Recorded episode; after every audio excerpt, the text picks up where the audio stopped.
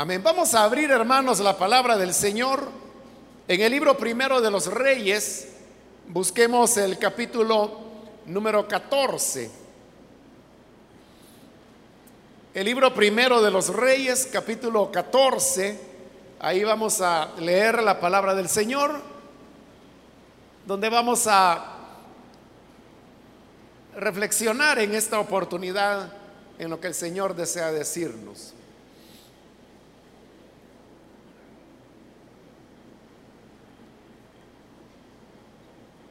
Dice la palabra de Dios, el libro primero de los Reyes, capítulo 14, del versículo número 25 en adelante. Sisac, rey de Egipto, atacó a Jerusalén en el quinto año del reinado de Roboán y saqueó los tesoros del templo del Señor y del palacio real se lo llevó todo, aún los escudos de oro que Salomón había hecho. Para reemplazarlos, el rey Roboán mandó hacer escudos de bronce y los puso al cuidado de los jefes de la guardia que custodiaba la entrada del palacio real. Siempre que el rey iba al templo del Señor, los guardias portaban los escudos, pero luego los devolvían a la sala de los centinelas. Amén. Hasta ahí dejamos la lectura. Pueden tomar sus asientos, por favor, hermanos.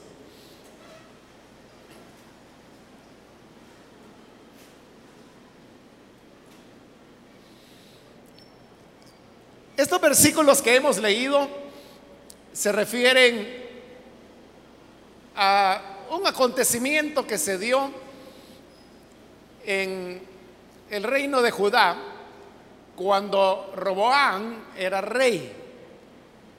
Roboán fue el descendiente legítimo del rey Salomón y quien gobernó sobre Israel después de muerto eh, su padre Salomón.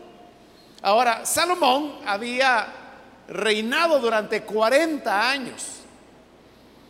Y estos 40 años fueron un periodo en el cual Israel gozó de mucha paz.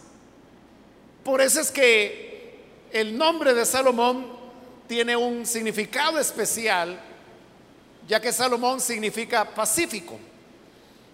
Y él había logrado tener paz durante 40 años en la tierra de Israel. Al final hubo ciertos problemas y dificultades que se dieron, pero nunca Salomón tuvo que pelear una sola guerra. Esto Salomón lo logró utilizando en lugar de la confrontación, como lo había hecho su padre David, utilizando más bien el lenguaje de las alianzas. Entonces Salomón lo que hacía era establecer alianzas con los pueblos vecinos. Y estas alianzas muchas veces iban selladas a través de un matrimonio. Era una costumbre que se utilizaba en esa época y que se utilizó por muchos siglos después. Y aún en la Europa, aún la contemporánea, la actual, es una costumbre que los hijos de los reyes se casan únicamente con hijas de reyes de otros reinos europeos. Y cuando estos matrimonios se concertan, entonces se desarrollan alianzas entre estos reinos.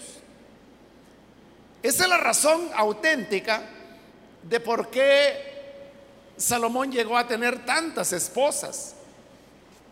La Biblia dice que él tuvo 700 esposas, pero esto no significa que Salomón fuera un hombre que estuviera loco por las mujeres como la mayoría de personas entienden el pasaje sin tener en cuenta los aspectos históricos que estaban detrás de eso. La razón por la cual Salomón tenía tantas esposas no era porque él fuera un hombre insaciable que necesitaba tener cientos de mujeres, no, no era así. Era porque él necesitaba tener muchas alianzas con muchos pueblos. Y le repito, la manera de sellar esas alianzas era a través de un matrimonio. La primera alianza que Salomón hizo fue con Egipto. Salomón sabía que Egipto era una potencia militar temible y lo tenía al sur. Entonces lo primero que él hace es cubrirse la retaguardia, diríamos. Y entonces es cuando él establece una alianza con el faraón y el sello de esa alianza es que Salomón se casa con la hija del faraón. Por supuesto, se la lleva a Jerusalén y en Jerusalén Salomón le construye un palacio donde la hija del faraón pueda vivir. Entonces, así es como se estableció la primera alianza. Pero luego Salomón fue haciendo más y más y más alianzas y cada una de estas alianzas suponía un nuevo matrimonio. Por eso es que en otras oportunidades yo he mencionado que de esas 700 esposas y 300 concubinas que Salomón tuvo, es muy probable que a muchas de ellas él nunca ni siquiera las conoció. Porque era solamente un matrimonio que tenía más carácter simbólico. O sea, era un matrimonio real. Pero no estaba el rey tanto pensando en que si amaba o no amaba a esa joven, en que si quería formar un hogar con esa persona o no. no era eso. Sino que era una medida política, por decirlo de alguna manera, para poder sellar las alianzas. Así fue como Salomón logró construir un reino pacífico. Porque en lugar de atacar a los enemigos, como hizo David, Salomón lo que hacía era establecer alianzas con ellos. Tome ese ejemplo de la alianza que hace con el faraón de Egipto.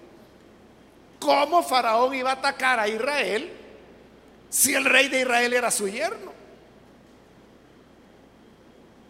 Y si la reina de Israel, que era la esposa de Salomón, era su propia hija, ¿cómo iba a atacar a ese reino?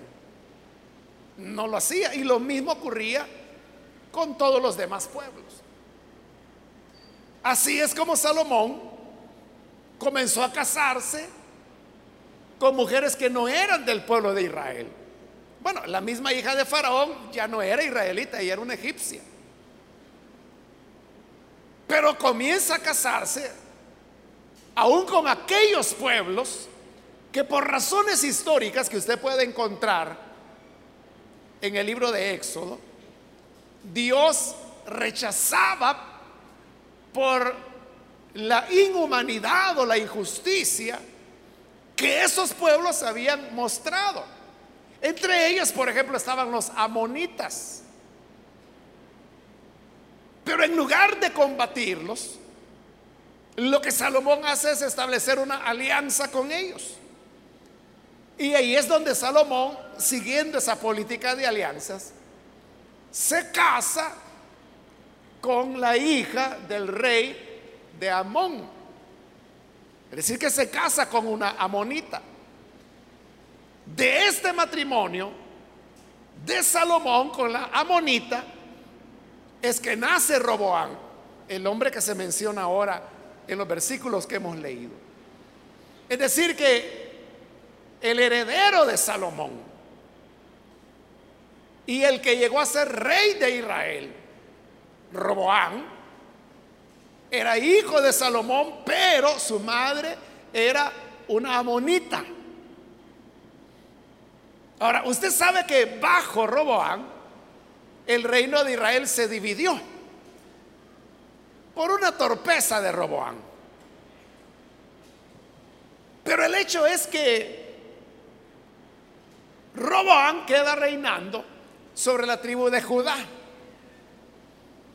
Y él sigue utilizando el palacio que había sido construido primero por David, su abuelo, y luego el otro palacio que su padre Salomón había hecho para la hija del faraón cuando hizo su primera alianza. Ahora Roboán es eso lo único sobre lo cual está reinando. Pero aquí viene el problema. Y es que, mira el modelo que tenía Roboán. Su papá había sido Salomón, había sido el rey de Israel, pero su papá se había casado con una amonita, que era la mamá de Roboán. ese era el modelo de matrimonio que Salomón había enseñado a su hijo Roboán. Por lo tanto, cuando Roboán decide también casarse, ¿con quién cree usted que se casa? Se casa con una monita también. O sea, si su mamá era monita y su papá, siendo el rey de Israel, se había casado con una monita, él que ahora es el nuevo rey de Israel, ¿por qué no se va a casar con una monita? Los consejeros podían decirle a Robán, mira Robán, no te puedes casar con una monita porque ella es gentil, ella es pagana. Y Dios ha dicho que los hijos de Abraham solamente deben casarse dentro del pueblo de Israel. Los consejeros podrían haberle dicho eso a Roboán. Pero ¿qué iba a decir Roboán? si así son las cosas, ¿por qué mi papá no lo hizo? Mi papá también era judío, era descendiente de Abraham y se casó con mi mamá, que era monita. si él lo hizo, ¿por qué no lo puedo hacer yo? Entonces ve ahí la importancia del ejemplo que a través de los modelos los padres presentan para los hijos.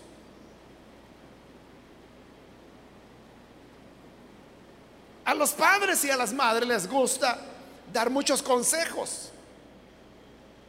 Les gusta decirle a los hijos o a las hijas, hija, dedícate a estudiar, prepárate, no le hagas caso a los muchachos, solo te quieren engañar.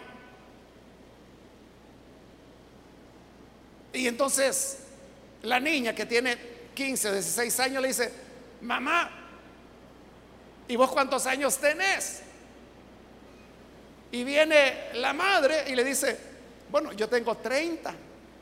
Entonces viene la hija y rápido hace las matemáticas. Bueno, tiene 30, yo tengo 15. Quiere decir que a los 15 me, me tuvo a mí. Entonces a los 14 estaba embarazada. Mamá, ¿y con qué moral vos me estás diciendo que no tenga novio si a los 14 ya estabas embarazada de mí? Fíjese, lo que usted le está diciendo con palabras es muy sabio, es muy cierto. Lo que usted le está diciendo es verdad. Es verdad que ella es muy joven, que debería invertir en la educación porque no hay nada que le dé más recursos y potencialidad a una mujer que la educación. Por eso es tan importante y valiosa la educación. Pero el peso del ejemplo eso puede mucho.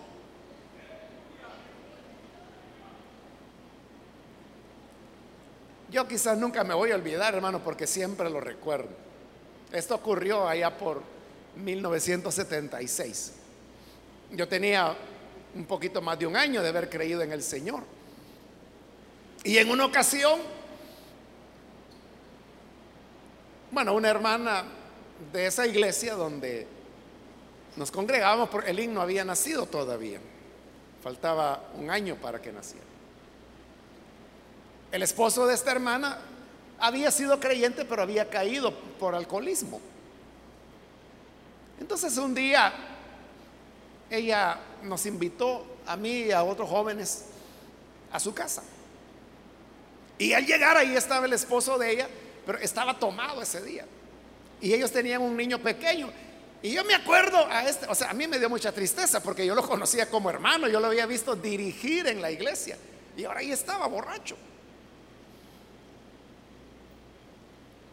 Y tenía su niño en brazos. Y yo me recuerdo que bien borracho él decía, este niño cuando sea grande, este va a ser un gran evangelista. Y yo no sé cómo no votaba al niño. Bueno, yo solo lo oí, pero, o sea, la lógica, el niño tenía como un año, algo así, o menos quizá. Porque lo tenía en brazos, entonces quizá todavía no había aprendido a caminar, tenía menos de un año. Bueno, pero le digo, yo tenía 18 años ahí. Estaba bien joven, pero a, mí me, chocó. Yo dije, bueno, ¿cómo va a ser que este niño va a llegar a ser un gran siervo de Dios con la clase de papá que tiene, ¿no? Le dije, eso fue en el año 76, ya pasaron, ¿cuánto? 40 años de eso, hermano, 41. ¿Qué cree ahora que usted, qué cree usted que es ese muchacho ahora? Ese niño, bueno, niño que hoy es hombre, borracho. Borracho. Él estuvo en una pasadita aquí, en la iglesia hace años. Y yo tengo décadas de no verlo porque todo el tiempo anda tomando. Ese es el peso del ejemplo. Entonces, el papá puede decir, va a ser un gran siervo de Dios. Pero ¿y tú qué eres? ¿Qué es el modelo que le estás dando a tu hijo? Entonces, ¿cómo se le podía pedir a Roboán que no se casara con una monita cuando él mismo tenía como mamá a una monita, porque su padre se había casado con una amonita. Entonces, no podemos nosotros, o sea, sí podemos dar grandes discursos, muchos consejos a nuestros hijos, pero lo que ellos van a ver es el ejemplo.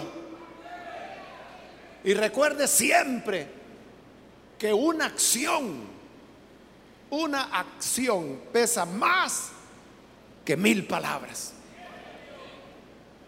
Usted puede escribir lo que quiera. O hablar lo que quiera. Pero una acción suya pesará más que todas las palabras que se le puedan ocurrir. Así que viene Robán y se casa con una monita. Y como los amonitas eran paganos, entonces su esposa y su mamá, que también era monita, le hicieron ver el culto a Aserá como totalmente normal. En la mitología o religiosidad pagana, Aserá era la esposa de Baal. Y por eso es que el culto a Aserá estaba rodeado de expresiones de prostitución, homosexualidad. Eso era. Lo cual era abominación a Dios. Entonces comienza una descomposición moral del pueblo de Dios. Y la gente, como la gente aprende más rápido lo malo que lo bueno. Entonces, aprendiendo lo malo, comienzan a pecar, a ofender a Dios y siempre que Israel desobedecía a Dios, entonces Dios enviaba contra ellos a sus enemigos. Y vea, después que Salomón había hecho una alianza de paz con Egipto, los egipcios vienen porque hay un nuevo faraón que se llama Sisac e invade la tierra de Israel. Y leímos ahí el versículo 25. Sisac, rey de Egipto, atacó a Jerusalén en el quinto año del reinado de Roboán. Apenas comenzaba el reinado de Roboán. Solo tenía cinco años gobernando. Y digo solo porque su padre Salomón gobernó 40 años. Su abuelo David gobernó 40 años. Él solo lleva cinco y ya vino Sisac y los egipcios destruyeron la ciudad. Versículo 26 dice, saqueó los tesoros del templo del Señor y del palacio real. Se lo llevó todo. Todo lo que tenía valor se lo llevó. Aún los escudos de oro que Salomón había hecho. Porque recuerde que en la época de Salomón fue la época de riqueza y prosperidad para Israel. Al punto que dice este mismo libro primero de Reyes, que en la época de Salomón la plata no tenía valor, porque había tanto oro que la, la plata se despreciaba. Así era la riqueza de Israel. Había tanto oro, tanta piedra preciosa, que la plata ahí, por el basurero póngala, le decían a la gente. Había tanto oro que Salomón había mandado hacer escudos de oro para adornar uno de los palacios que él mandó hacer. Entonces, en todas las paredes alrededor del palacio habían colgados escudos de oro. Cuando viene la invasión del faraón, eso es lo primero que se lleva. O sea, si eran de oro los escudos.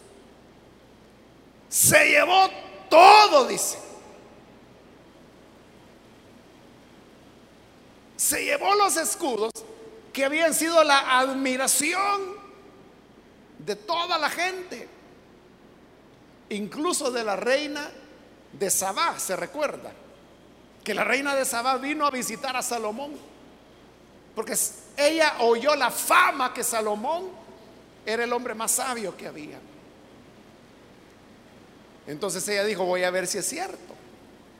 Le voy a llevar unas preguntitas que a ver si es cierto que me las contesta. Así que ahí llegó la reina de Sabá y le llevaba preguntas difíciles a Salomón.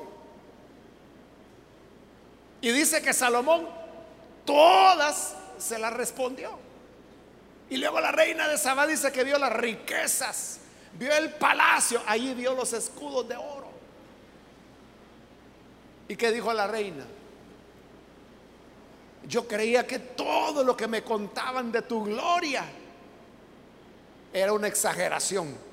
Pero ahora que estoy aquí me doy cuenta que ni la mitad me habían dicho. Y dijo la reina, dichosos los criados que trabajan aquí, que todos los días oyen tu sabiduría, que todos los días pueden ver tu riqueza, tu poder, tu gloria. La reina de Sabá le había traído unos regalos a Salomón que eran carísimos. Pero luego cuando ella se va, Salomón le regala a ella y dice que lo que le dio era el doble de lo que ella le había traído a él. En lugar de regalarle ella a ella, ella salió ganando. Entonces vea, esa fue la época de gloria. Pero hoy se han llevado todos esos escudos. Y cuando uno entraba al palacio, las paredes estaban desnudas, estaban vacías. Pero ¿por qué se habían llevado los escudos? Porque Roboam había caído en la idolatría de los amonitas. Entonces, cuando el corazón del Hijo de Dios se desvía y se aparta del Señor, de igual forma nuestra vida se queda vacía, desnuda. Y la persona comienza a sentir la, soledad de haberse alejado del Señor.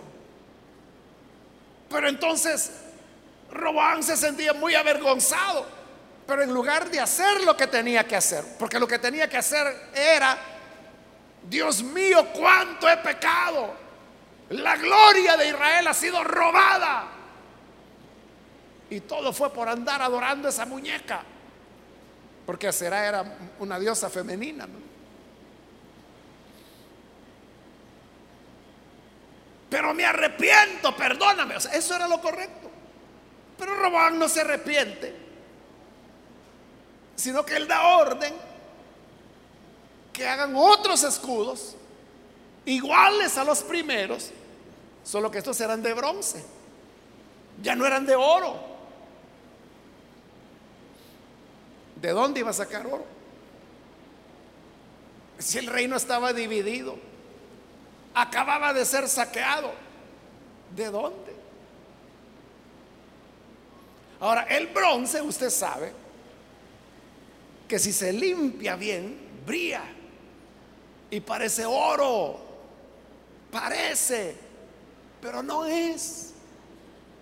Hay muchas personas que cuando su vida se derrumbó, se vino abajo, se cayó. Entonces perdieron el, el, oro de sus vidas. Pero en lugar de buscar un arrepentimiento y un comenzar a hacer las cosas bien, prefieren mejor simular y vivir una ilusión. Y la ilusión es que ahí van los escudos. El rey sabía que eran de bronce, pero la gente quizás pensaba, que eran de oro. Y no, era, era puro latón, era pura, no valían nada. Y dice que cuando el rey iba al templo, todos los soldados bajaban los escudos de bronce. Y allá iban en la gran marcha cuidando al rey. Iban al templo, lo llevaban, él adoraba y después de adorar, venía otra vez la gran marcha, los 300 escudos y lo volvían a colgar. Es decir, que lo sacaban a desfilar los escudos. Pero ya no eran lo que eran. Eran de bronce. Y eso es lo que le ocurre a muchas personas. Que habiéndose derrumbado espiritualmente, en lugar de buscar la restauración a través de un arrepentimiento sincero, lo que hacen es tratar de guardar apariencias. Y sustituyen el oro por el bronce. Entonces, lo que era la autoridad del Señor, hoy la tienen que sustituir por la malcriadeza. Y ellos creen que de esa manera la gente los va a respetar. O sea, no es que los respetan, sino que simplemente no quieren problemas con ese amargado. No es que le tengan respeto. Ya no es oro, sino que es bronce. Pero vea, el menos engañado en todo esto era el mismo rey. Él sabía la verdad. Él había mandado hacer los escudos de bronce para sustituir los de oro que había perdido. él creía que podía engañar a la gente. Y claro, los escudos de bronce, bien, bien, bien limpios, eran brillantes. Y usted se puede imaginar esa marcha, 300 soldados, cada uno con un escudo, cuidando al rey. O sea, solo eso es impresionante. Lo llevaban al templo y, y luego venía de regreso y volvían a colgar los escudos. Pero el rey sabía que todo eso era una farsa. El rey sabía que eso era pura ilusión. Hay muchos que están viviendo una ilusión donde ellos quieren creer a su propia ilusión. Ellos saben la verdad. Pero presentan una ilusión. El día que esas personas creen a su misma ilusión, ese es juicio de Dios. Es decir, se cree en su propia mentira.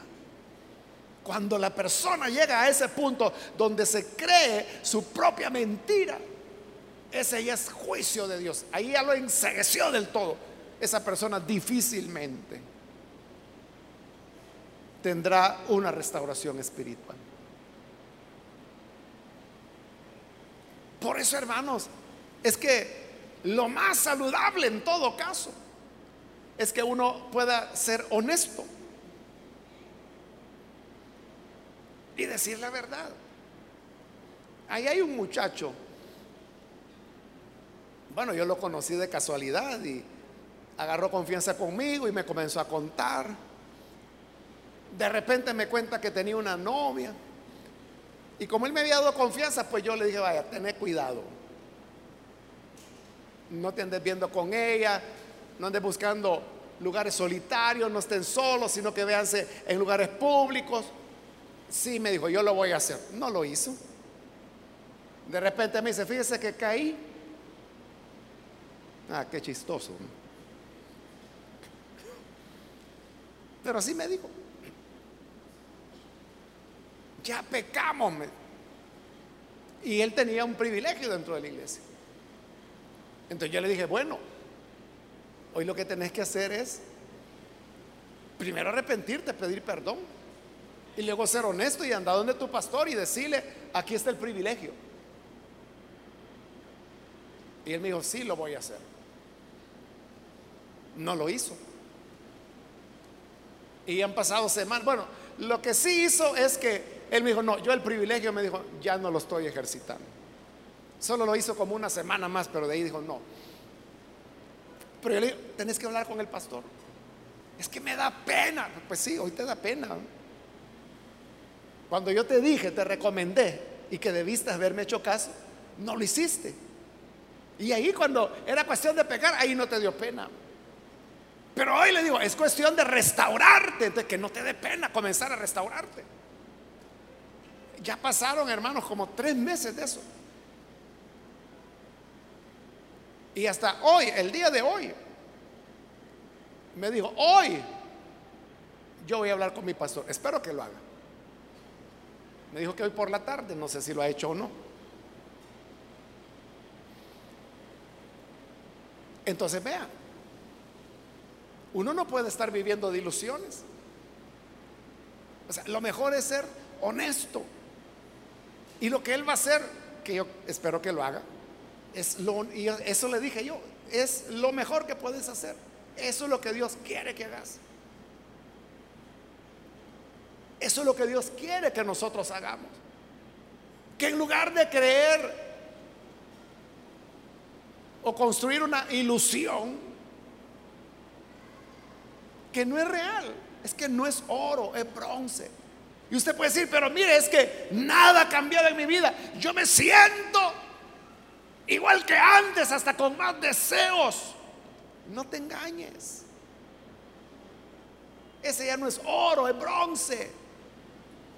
No creas a tu propia ilusión porque no hay mayor juicio de Dios que cuando la persona cree su propia mentira. Mejor sea honesto y dile al Señor,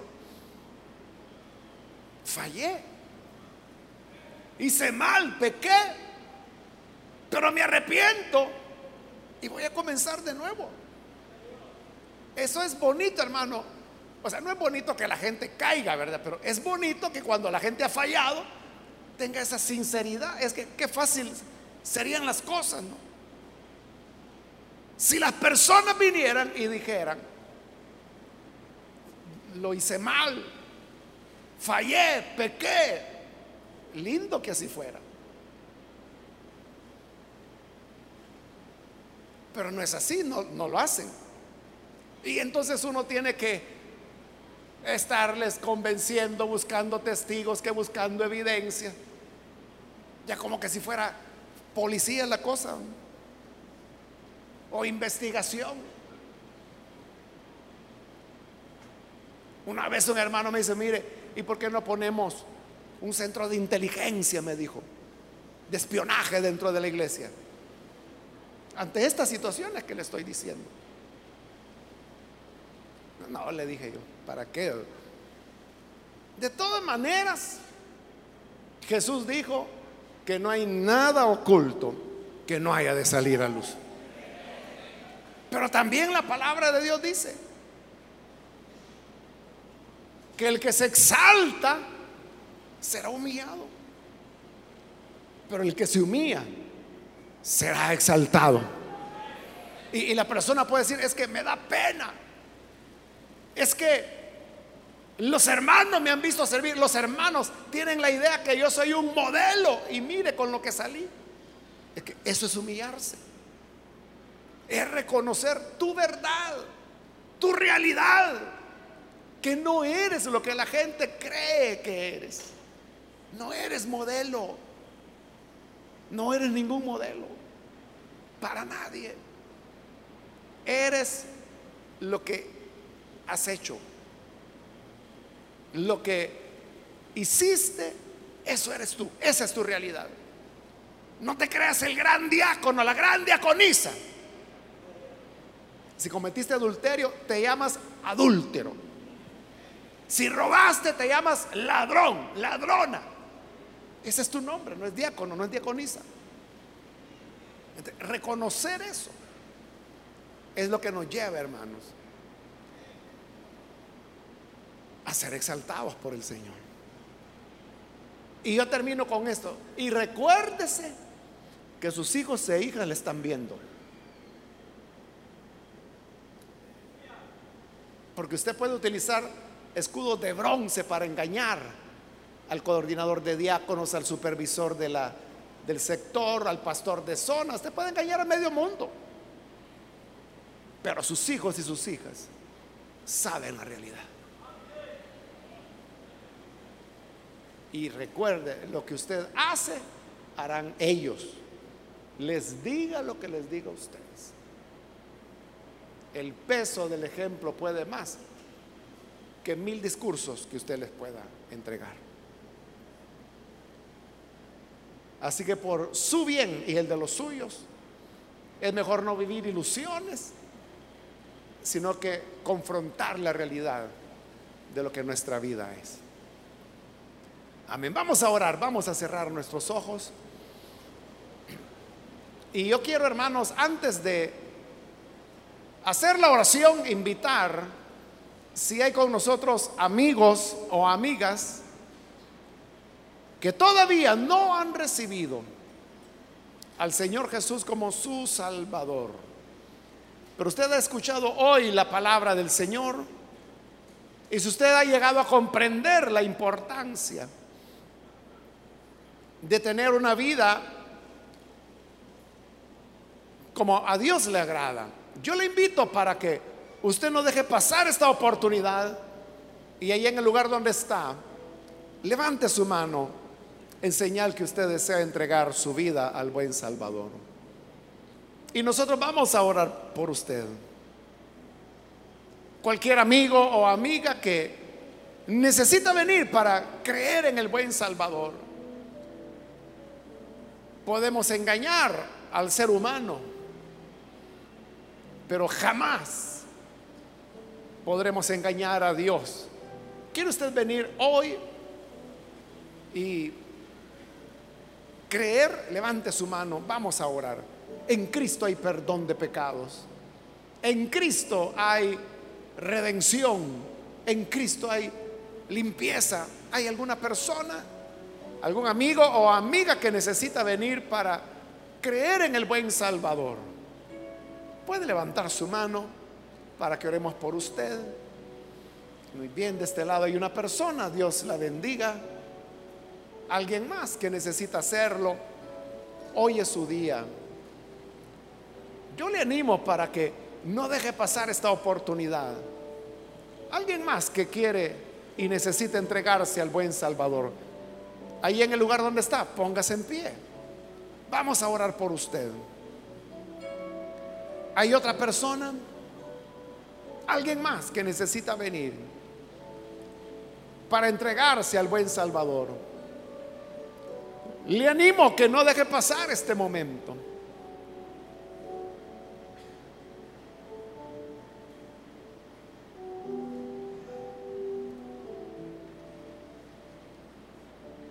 También si hay hermanos o hermanas que solo están queriendo creer una ilusión. Pero usted no quiere creer una ilusión, sino que confrontar la realidad. Yo le invito entonces para que usted pueda venir y se reconcilie con el Señor. Si necesita reconciliarse ahí en el lugar donde está, póngase en pie y vamos a orar por usted. ¿Hay alguna persona? ¿Algún amigo o amiga que necesita venir? ¿Hermano que se va a reconciliar? Póngase en pie. Venga. Cada uno de nosotros, hermanos, debemos vivir auténticamente la verdad de la palabra. Recuerde que sus hijos y sus hijas están siempre observándole y son como pequeñas esponjas que absorben y absorben todo lo que ven. Que nuestra vida pueda ser transformada. Vamos a orar. Padre, te damos las gracias por cada persona que aquí en este lugar o a través de radio y televisión están escuchando y en este momento están abriendo sus corazones para creer a tu palabra. Señor, yo te pido que bendigas a cada una de estas personas, que les transformes, que les des vida nueva de tal manera que puedan amarte, servirte Quédate, Señor, con cada uno de tus hijos e hijas. Transforma cada vida y ayúdanos para que podamos movernos en integridad y sinceridad total. Guárdanos del mal, Señor, y guíanos por caminos de verdad. Por Jesús nuestro Señor lo rogamos. Amén y amén. Amén. Damos la bienvenida a esta persona.